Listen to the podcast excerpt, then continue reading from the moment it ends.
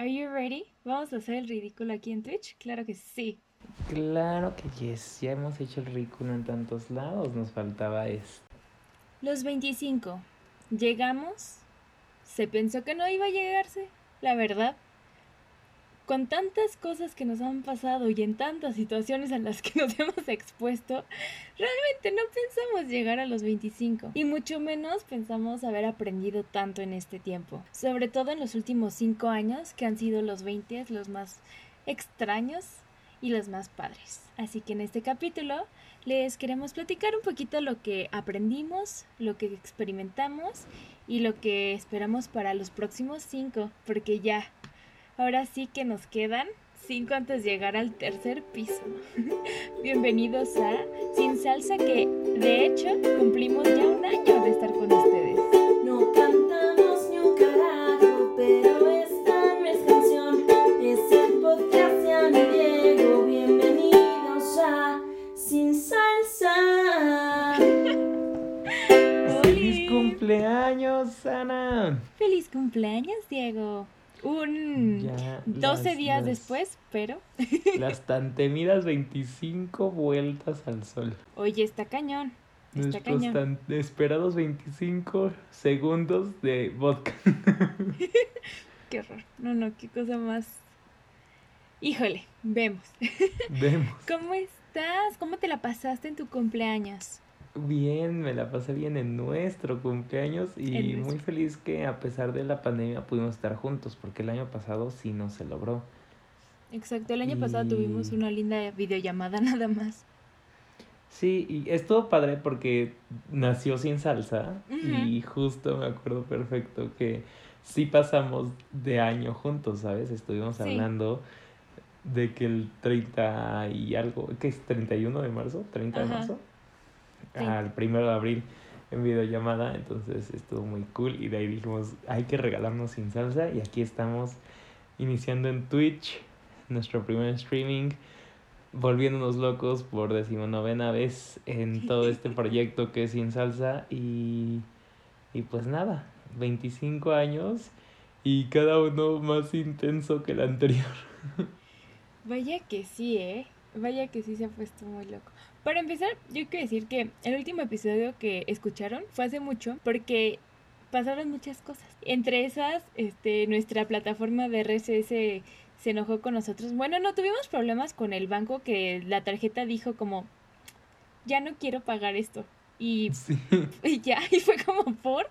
Entonces nos tuvimos ahí unas bronquillas, entonces ya no pudimos subir los episodios a tiempo y luego había un episodio de feminismo que habíamos grabado dos horas, padrísimo, pero que la neta no quise subir porque me sentía muy expuesta, muy exhibida y muy así. Entonces dije, no. pues no. Sirvió porque el hacerlo sirvió, Sí, sirvió. pero, Pero todavía no bueno quiero compartirlo. Guardarlo ahí, ¿no? O sea, Exacto. hay, hay, hay más de un episodio así.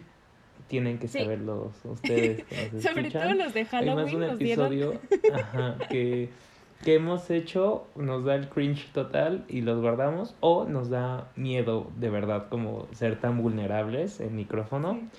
Y pues, o sea, primero que nada estamos nosotros y si nos vemos vulnerables, pues nos vamos a proteger el uno al otro.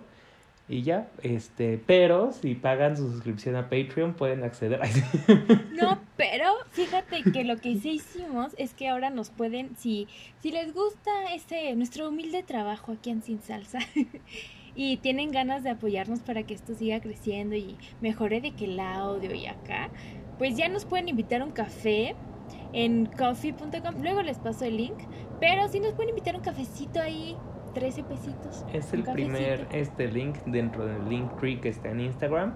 Así Ahí es. le dan clic, se meten a Coffee. Eh, está mal escrito, pero está bien así. Este, y está súper padre. O sea, literal nos pueden pichar un café porque sí se le invierten algunos supers a este proyecto. Y la verdad Sin es que Salsa pues, tiene muchos muchos supers invertidos y nosotros, miren, no hemos comido nada de esos supers. retorno de inversión cero. Cero. Pero amamos el proyecto, amamos seguir Sí. aquí porque muchos podcasts empezaron el año pasado y han ido muriendo en el camino. Y nosotros hemos tenido así de que entramos en coma, estado vegetal, parálisis total, pero volvemos. Pues regresamos. Sí, o sea, es que han pasado demasiadas cosas fuera de nuestro control, pero aquí andamos. Pero bueno, ya, ya eso era todos los anuncios parroquiales de este, de este capítulo, porque es que el último lo edité, los, o sea, no, no, ya lo había editado hace un buen, pero cuando ya por fin se arregló todo lo de la plataforma y lo subí, en las recomendaciones era como de, apenas va a salir Guerra de Likes 12 de marzo, y yo, se mamaron, se mamaron 12 de marzo, o sea, ya es 33 de dici- 33. De diciembre.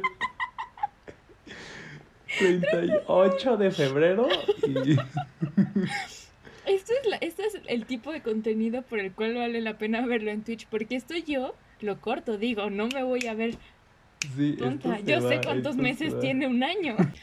Pero bueno, regresando al tema, 25. ¿Pensaste que llegarías a los 25?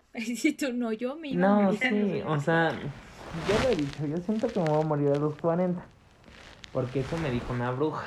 Entonces, pues uno tiene como también saberle ahí a la brujería. Basta, calla. ¿Tú te veías a los 25, o sea, claro, como que sí te veías a los 25, o cerrar los ojos y dices, güey, yo me veo tres días después y no pienso más? Negro. Pues no, o sea, como que ish, ¿sabes? O sea, como que no siento que tuviera yo un plan así muy estructurado de que sabía hacia dónde quería mi vida. Como que todo fue pasando y yo me fui dejando así como de, ah, sí, esto actually me gusta y voy a fluir, pero como que no, no es como que yo dijera 25 me veo tal cual. Como que ya no, o sea, antes sí, cuando te dejaban de que las tareas de chiquita así como de, no, y este, ¿y cómo te ves a los 25? No, pues yo casada y que, o sea, y ahorita es como, mm, entre más se fueron acercando, menos pensé que eso fuera realidad, porque pues ni al caso. Pero no sé, mm, es una grata sorpresa, la verdad, como resultó ser todo, pero sí también como que con varias complicaciones que no venía. No te venía manejando, ¿verdad? Dime cinco cosas que has aprendido en estos 25 años. Cinco cosas que aprendí estos 25 años. Aprendí a manejar, pero a medias. Confirmo. Que justo, este, tú estuviste ahí, en esos aprendizajes, en que ya no se sabía ni qué hacer.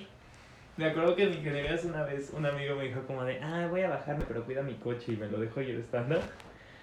Y, y me movió un policía, entonces yo manejé el coche estándar, dije como de, ya, o sea, lo domino. Pero pues no fue así, o sea, fue la única vez que lo manejé. Cosa número dos que aprendí. Este. Ah, esta es muy nueva y te va a dar muchísima envidia. Aprendí a hacer mi declaración de impuestos. Ay, Me van a devolver tres mil pesos. wow, oye, wow. Sí me da mucha envidia. Muchísima. Este, qué padre, me da gusto por ti. ¿Cuál es la tercera cosa? Y yo, padrísimo. Maldito perro. Pero justo la aprendí hoy, entonces estoy como muy emocionado porque es muy, muy, Mm. muy, muy fácil, ¿sabes? No es fácil. Si fuera fácil, se hizo. no voy a discutir eso. Es que, ¿sabes qué pasa? El SAT está en todo, entonces si tú facturas a tu nombre, automáticamente su sistema lo sabe. Y también sabe los egresos que tienen mis tarjetas, porque todas están dadas de alta con mi RFC, entonces sabe cuánto gasto, saben todo de mí. Y ya con eso te dicen, ¿sabes qué? Te pagaron tanto porque tú estás dado de alta como empleado, te pagaron tanto, gastaste tanto, te debemos tanto. Y yo, bendiciones, o sea, entré esperando cobre y salí con oro. Ve. Luego te enseño para que seas feliz como yo. Sí, por favor. Pero bueno, tercera cosa que aprendiste. Tercera cosa que aprendí. Ah, o sea, suena muy, muy cursi, pero creo que hasta los 20 entendí que el amor existe, ¿no? O sea, como que lo veía en películas, series y así, y decía como, pues yo amo a mi mamá y a mi papá y a mi perrito y a mi hermanito y así, ¿no? Pero como que en mi mente no existía la idea de poder de verdad ver a una persona y sentirme completa y estúpidamente enamorado. Y fue hasta los 20 que lo viví y dije como, güey, o sea, el amor existe y por algo es such a big deal, ¿sabes? Sí. Y no sé, me, me, me, me hizo muy feliz. Ah. Es como de mis top cosas que aprendí. Eso y la deducción porque son 3 mil pesos, ¿sabes? O sea, ¿quién te lo regala? Nadie. Ah, ¿Y número qué? ¿Cuatro o cinco? Número Cuatro. 4. Pensé en cosas que no debería decir. No, ya dilas. Como dilas. 20 cosas censurables, ¿sabes? dilas. Compártelos con la clase. Además, aprendí a usar el metro, cosas que, o sea, el mundo me decía como tú nunca vas a saber usar el metro. Y yo no sabía que se tenía que aprender. Ah, pensé que solo te subías. Te subías y tú ya sé todo. Ajá, o sea, una vez me fui en el vagón de hasta atrás porque estaba muy vacío. Y dije, bitch, o sea, está súper cómodo, no hay nadie. Y aprendí que no se tiene uno que subir ahí. Qué miedo. Y número 5. Y número 5, creo que casi al 100 aprendí a decir que no. Gran episodio de Sin Salsa. Gran por eso de aprendiste. Sin Salsa. O sea, aprendí a decir que no a- y, o sea, a, a, a quererme, ¿sabes? Creo que a los 20 ya tu cuerpo se desarrolló como más o menos, te vas a ver, unos muchos años más. Y, y eres lo que eres y te ves como te ves. Y pues aprendí a ver eso y decir, güey, ¿me amo? O sea, yo sí me doy. Ay, sí- qué bonito. Yo sí me invito al cine, me gasto muchos supers en mí mismo. Entonces es algo que, que nadie te enseña el amor propio y es súper importante y como que creo que cultura mexicana es mucho de, de, de shaming total de Sí. todo lo que haces. O sea, de Sí. todo, ¿no?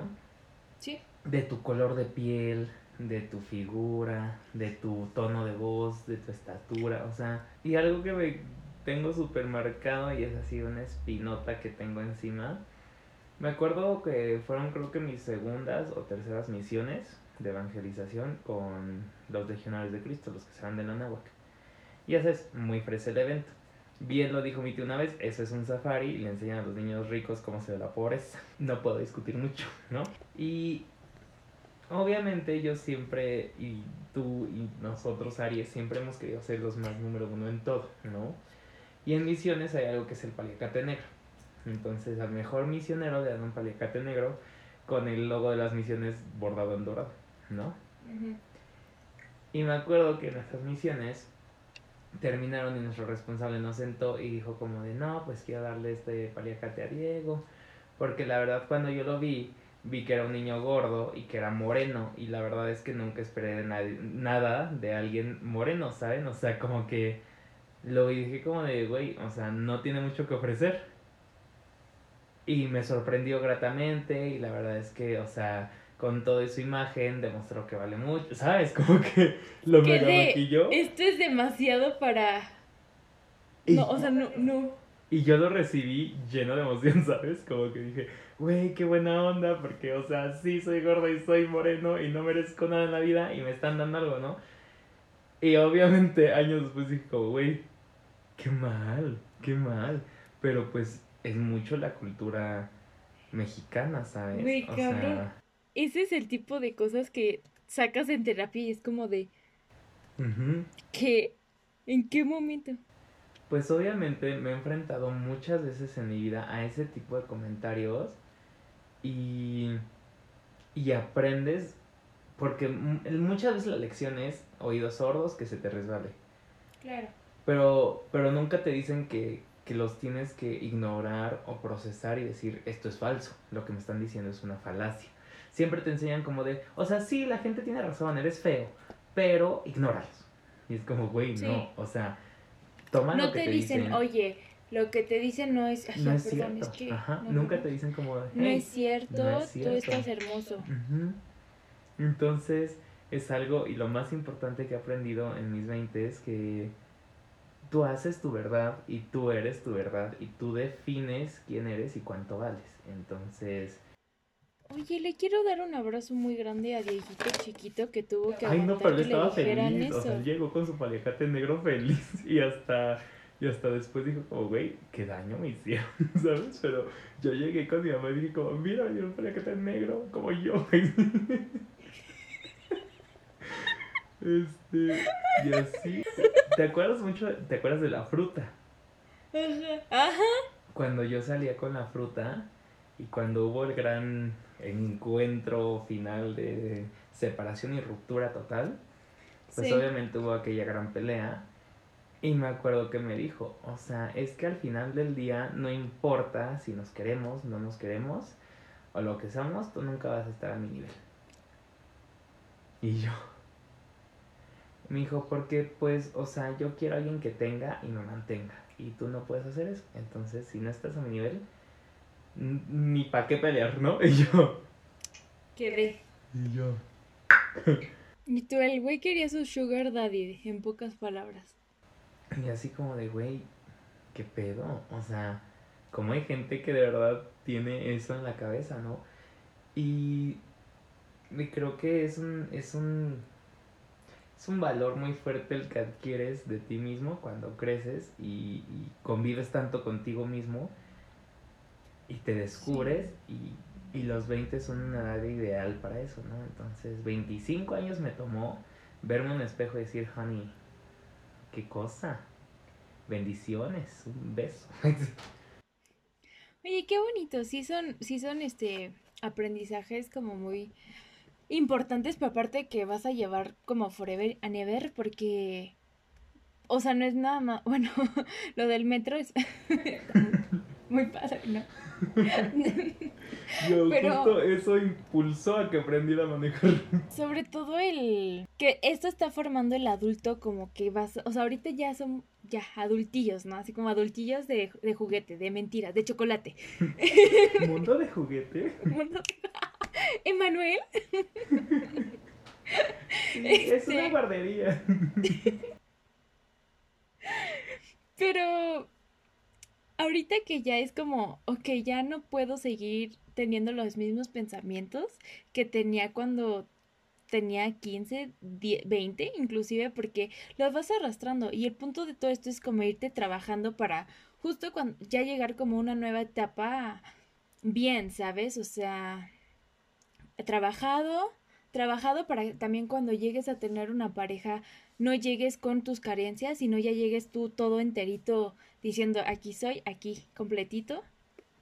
Yo quiero que tú también estés completito y trabajado.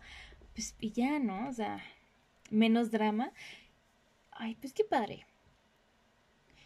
Yo, cinco cosas que aprendí. Number one, a no aceptar migajitas de amor. ¿Se sabe? Se Se sabe que se aceptaron. Se ¿Y sabe que se aceptaron por varios años. A lugares muy destructivos, muy destructivos. Y, o sea, me di cuenta que no, o sea, porque uno decía, es que es mejor esto que nada. Pero te das cuenta que mejor nada a nada. O sea, bueno, nada, pero con dignidad, a poquitas hay cositas y tú ahí así como de, gracias por lo que te sobró. No, o sea, cancelado ese comportamiento, ya.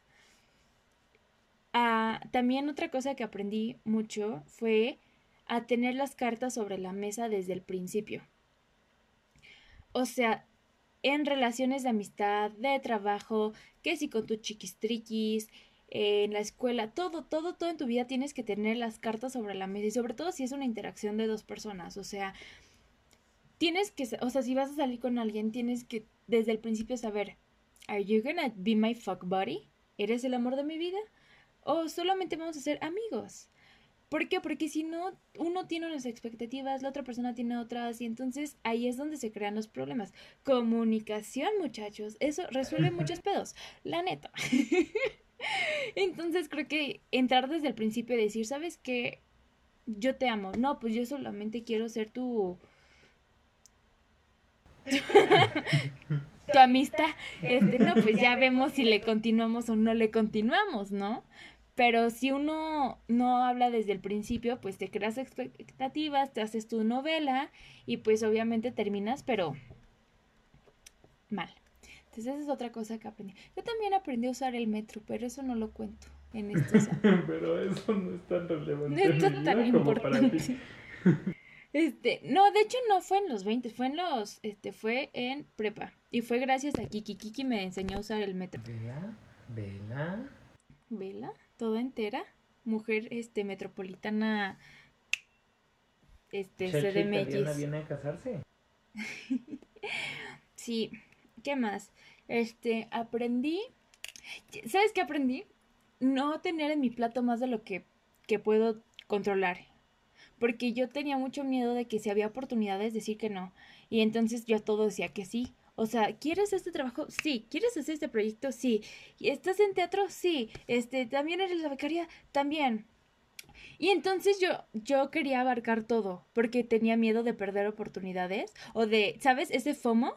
Entonces yo decía que sí a todo. O sea, me acuerdo de veces que yo era de, oye, ¿quieres verte? ¿Quieres que nos veamos aquí en Coyoacán? Sí. Y otra persona me decía, oye, ¿quieres salir en la noche? Vamos a Polanco. Y yo sí. Y, y, y tú me decías, oye, ¿quieres venir a mi casa en satélite? Y yo sí. Y entonces la forzaba, porque FOMO, ¿no? Y eso en muchas cosas de mi vida. Y me di cuenta que al final no puedes darle el el, o sea, todo a todos tus proyectos, algo va a terminar tronando. Muchas veces fui yo. Este, o sea, hubo una vez que mi papá me dijo literal así de que, Ana, es que estás mal, o sea, estás estresada todo el tiempo, estás en súper enfermísima del estómago. Cuando justo fue ese verano, cuando lo aprendí, fue el verano que me puse súper grave del estómago, porque y así me acuerdo que el doctor, la doctora me decía, tú somatizas las cosas en el estómago, ¿verdad? Eres una persona súper estresada. Y yo, yo, estresada, si soy la más relajada del mundo. Y me decía, no, no, tu estómago no miente. o sea, ¿cómo te explico que no era pregunta? Y o sea, literal casi me muero por ahí. O sea, fue o, sea, colitis, gastritis, o sea, de todo, mi estómago sufrió muchísimo. Y mucho fue el estrés, que no supe como de a dónde sacarlo. Y pues al final te lastimas tú. Entonces aprendí a decir, ok, puedo hacer tres cosas. Sí, a lo mejor tengo que decir que no a varias más que me gustarían, pero sé que si digo que sí a todo, la que va a salir perdiendo soy yo. Me voy a morir. Eh, muerta quedé. Y pues ya, esa es otra. Y la última que aprendí, ¿qué será? Pues yo también, respecto a los triquis, yo diría, de amor no te mueres. Yo por mucho tiempo le tuve mucho miedo a volverme a enamorar y volver a estar con alguien. Y es más, lo intenté, pero lo intenté con tanto miedo. Acabó mal.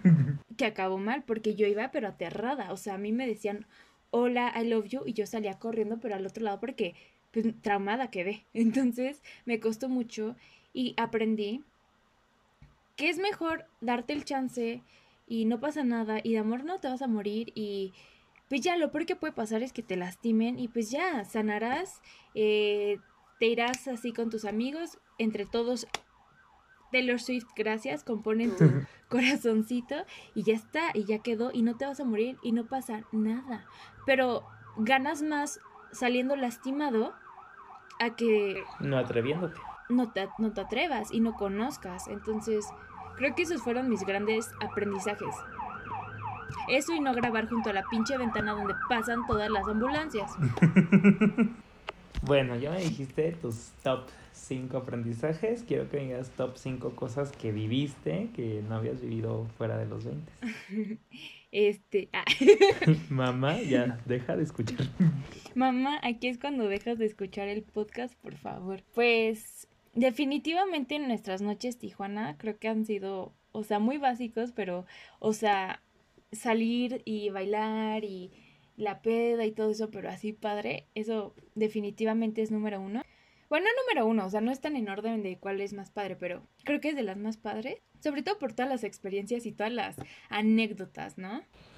Número dos fue tener a mi primer novio, porque a pesar de que no salió muy bien todo al final, cuando fue bonito y yo lo disfruté mucho y encontré un lado de mí que no sabía que existía y que dije, wow, qué padre es esto, me gusta tener pareja. Luego no, y así, pero ahí vamos, mucha terapia amigos. Pero sí, eso me, me gustó y todo lo que conlleva tener un chiquitín. ¿Estás hablando del sin respeto?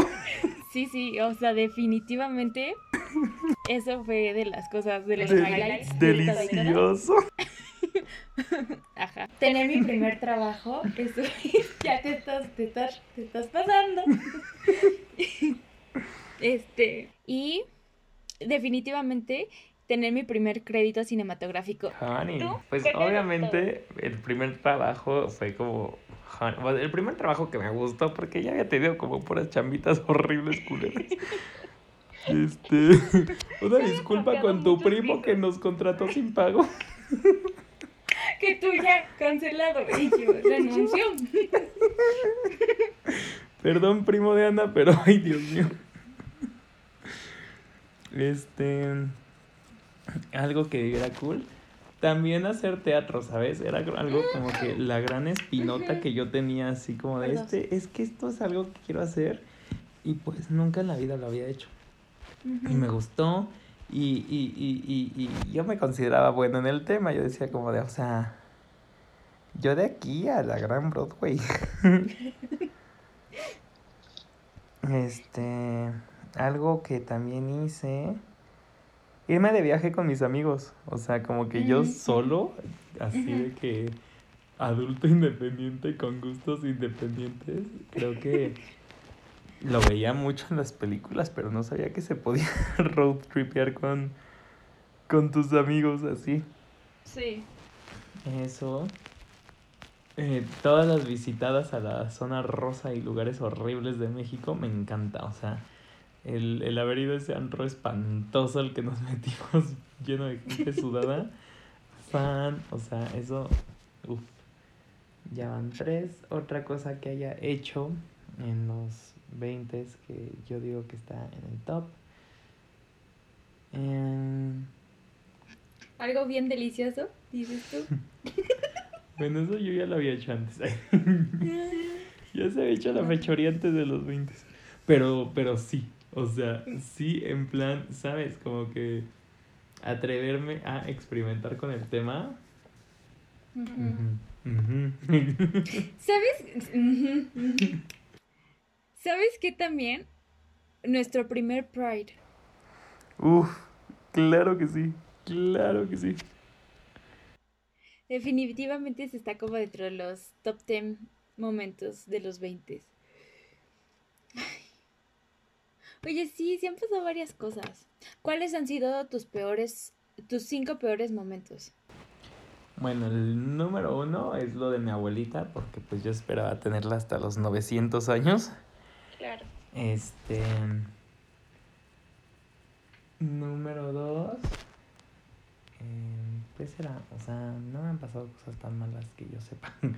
Prefiero olvidarlas. Tú, cuando perdí mi Obviamente tuve mi primer ruptura así de corazón, pero, ¿sabes? De que polvito estelar, cósmico, Sí. microscópico.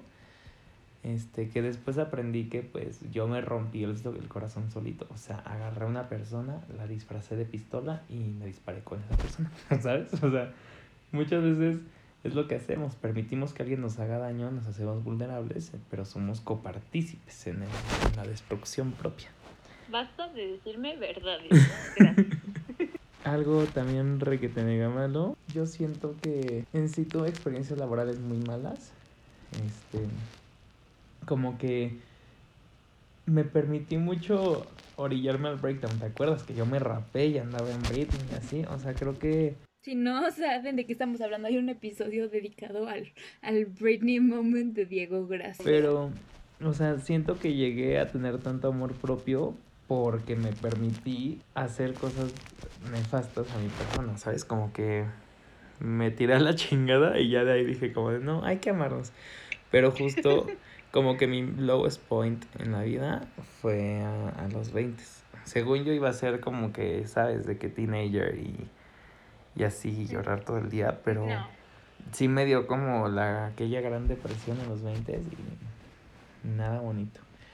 Y también este que me fuera mal, eh, pues tú te acuerdas, es que tú has estado en todo. Que me dio como que aquel momento de oscuridad, este y adicción y fiesta y así. Nada nada muy oscuro, pero No lo tuvimos que anexar. No me tuvieron que anexar, no Pero- consumí pero nada miren, que... De hecho, no consumí nada que fuera ilegal, ¿saben? O sea, en ese momento era como de que mucho alcohol en mi vida y Sí. mm, cero me gustó. O sea, como que es algo que sí no le voy a contar a mis hijos. Así que ni pregunten si están escuchando esto. Si están escuchando esto, este, hablamos de otro Diego. Ay. ¿Tú? Cinco, los cinco peores momentos, top five Bueno, definitivamente. Ay, es que casi que son los mismos, porque tú y yo somos uno mismo, hubo, hubo. Pero obviamente lo de mi abuelita, eso me súper crusheó. Mm, Bueno, uno que fue muy duro para mí fue la primera vez que tuve un este cuadro depresivo. eso como que fue un parteaguas muy fuerte en mi vida, que al final fue algo bueno, o sea, eh, a mí toda la historia, ¿no? O sea, de que desde el asalto y todo eso, lo que me provocó. Y ahora, no digo que sea bueno, no, no les recomiendo que les asalten y les den cuadro depresivo a partir de eso y ansiedad, ¿no?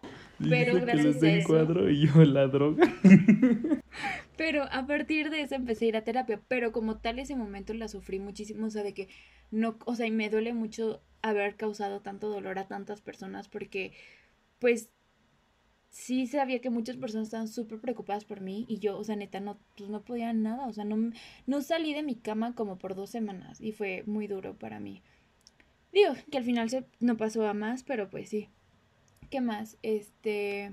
Pues obviamente también eh, cuando me rompieron el corazón tan, tan fuerte, o sea, la primera vez no que me cortaron, no que hayan sido muchas, fueron dos de ese momento, pero la segunda ya era como de, bueno, ya, ajá, ok. La primera es que yo sentí que me iba a morir, o sea, yo sentía así el corazón arrancado. Y este, digo, al final eso, pues es el primer amor, te duele ya sobrevives, no pasa nada, pero sí, me, o sea, me acuerdo de ese momento y todavía siento así el, el cocoro aquí de que digo, me dolió mucho. Fue de los peores momentos de, esta, de estos cinco años. eh, las primeras veces que sentí, o sea, que sí sentí un acoso más cabrón de un de una persona, o sea, de ese, no, nunca fue como tal mi jefe y todo, pero que me sentí de que ¿sabes? Nunca pasó a más, pero que sientes ese, esto no está bien, esto está raro y que se quieren pasar y, y, te cuesta, eso, eso también fue como, porque me di cuenta que ya no era un chiste y sí podía pasar, entonces eso también está dentro de los peores. Y, y este... Y por último, el primer ataque de ansiedad que tuve. O sea, nunca había tenido una cosa tan horrible. Se sintió de la Verge pero pues también esas son de las cosas que te ayudan a crecer. O sea, me acuerdo, yo pensé que me iba a morir, o sea, yo me acuerdo, porque fue, it was a thing, o sea, yo decía, ya me voy a morir, está bien, ya me voy a morir. Y se me, o sea, me desvanecía, no, no, qué cosa más horrible. Pero pues también eso me ayudó a diagnosticar la ansiedad y fue como de esas veces que ya después con terapia todo hizo clic y dije, ah, con razón, todo este tiempo tenía tantas cosas todas mal. Y este, ya tienen sentido, ya tienen razón de ser. Entonces, pues creo que hasta lo malo me ha ayudado a crecer y a madurar. Entonces, pues, pues sí fueron malos, pero tenían propósito. ¿Qué esperas para los próximos cinco años? ¿Qué espero para los próximos cinco años? Mira, yo me metí, ya sabes que luego una le da el ataque del tarot. Este. Y según esto, para el 2030 yo debería ya encontrar el amor de mi vida. Y espero que sea antes. y espero en estos cinco años ya, sabes, como, como dices tú, no ya la boda, pero ya estar con, con quien vas a estar en la boda. ¿Qué otro? Este, espero no estar viviendo en México, o sea, amo este país y siempre he dicho que quiero estar aquí toda la vida y así pero sí quiero irme un rato fuera de, de México, este, y pues espero que sea, de hecho espero que sea ya este año, o si no a principios del siguiente. Idealmente mi plus one forever and ever va a ser una persona de otro país que nos regale su bella nacionalidad, claro está. Claro. Number three. Number three, espero alcanzar esos body goals que uno siempre ha tenido, o sea, tener así la salud requete al 100, porque pues también son los mejores años, o sea, espero también ya no estar encerrado de que la pandemia me ataque. Sí. y luego, número, número 4. Número 4, espero ser independiente económicamente. Ok. Y finalmente, número 5. Eh, no sé. Creo que no espero mucho de la vida. Seguir viviendo. O sea, espero como que seguir teniendo a las personas que tengo hoy en día. O sea, tenerte a ti, tener a mis papás, tener a, a mi familia, a mis amigos cerca. O sea, todas esas personas, ¿sabes? Lo, lo, lo he platicado. En prepa, pues tenía mis amiguitos y así, y pues todos nos amábamos y así. Y out of the blue, este. Nunca nos volvimos a hablar. Y quisiera que no me pase eso con la gente de la uni. Pues muy bien, tus cinco cosas que, que esperas para los de aquí a los 30. ¡Ah! Espero yo terminar la pinche universidad. Ya no puedo, ya no quiero. Este, ya tenía mi título. Me urge. Ya, güey, ya. O sea, es que me tengo pesadillas con eso. Número dos, espero ya poder literal vivir bien, independientemente y bien del cine y del teatro. O sea, realmente que ya sea como algo súper estable en mi vida y poder disfrutarlo. Este, number three, ay, yo toda acá precisa, pensada, hice mi tarea. Este, mm, número tres sería, ay, pues yo también quiero ya encontrar al chiquistriquis de la vida. Dicen por ahí unos pajarillos, unas fuentes que te he contado, que pronto, menos de lo que que parece. Menos de lo que mi estudio Sí, zodiacal me dijo a mí. Que después te lo voy a hacer con tu Sí. carta natal. Ok. Para que veamos si coincidimos. Va. Este, pero yo también espero ya estar justo con la persona adecuada para poder aprovechar las cosas. Espero poder viajar mucho, viajar y conocer. Y finalmente, esperaría que para cuando cumpliera 30, poder decir, ya sé completamente quién soy, a dónde voy y estar como, no sentirme, a lo mejor, no es que ahorita me sienta de que súper perdida, pero pero todavía como que dudo algunas cosas, todavía como que me siento flotando por el universo y quisiera cuando ya en los próximos 30 años ir amarrando y echando raíces y decir como de que this is it, por aquí es y darle con todo. No sé, esos serían como las 5, creo que si fueron 25 en total cosas que dijimos. 5, 10, no sé, no voy a contarlas porque probablemente no las cuente bien y ya sabemos en este podcast que los números no son lo mío. Pues estuvo muy padre hoy. eh, Suscribirse ahora también a Twitch. Vayan a Instagram de Sin Salsa y chequen todas las en nuestro link, Linktree. En esa cosa, en el link que está en nuestra bio. Y. y checar todas las cositas que tenemos porque justo ya nos pueden invitar a un café para comprar micrófonos eventualmente. Este. ¿Qué más? Este, pues nuestros Instagrams, de que si el de Diego, el que si el amor es Diego, que si el mío, que si el de sin salsa, todo eso. Y obviamente, pues recuerda que estamos en todas las plataformas para que nos escuchen. Que si en iHeartRadio, sí, sí, es ese, ¿verdad? Heart- sí. Porque la vez pasada yo Heart Radio, no sé qué chingados dije. En Radio, en Deezer, en Apple Podcast, en Spotify, en Amazon. En Amazon Music. Yes. Y ahora en Twitch. Este, este stream definitivamente no se va a guardar porque la energía caótica es demasiada. Te digo que lo dejé, nadie lo va a ver. Bueno, como, como usted diga. Pero bueno, gracias. Vamos a ver qué tal funciona esto. Es una nueva etapa, nuevo año, nueva etapa. Y pues nada, te amo con todo mi cocoro. Yo también te amo, amo a todos los que nos están escuchando. Y un shout out a Lalo porque siempre está con nosotros hasta las altas horas de la madrugada. Yes, es nuestro ángel de la guarda, porque si, si él no estuviera, nosotros nos hubiéramos pasado todo el stream Diego hablando solo. Sí, no, muchas gracias. Ah, no, así porque somos bien sí. Oye, hay que hacer uno de generaciones para contar nuestro trauma. Porque. Basta. We're not getting any younger.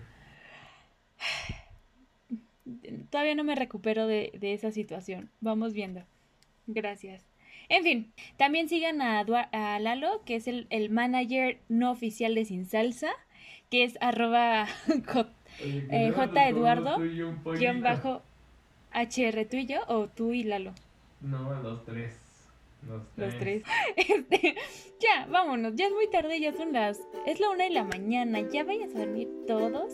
Este, sueñen con los angelitos, que les vaya muy bien. Síganse cuidando. Bye. Los amamos.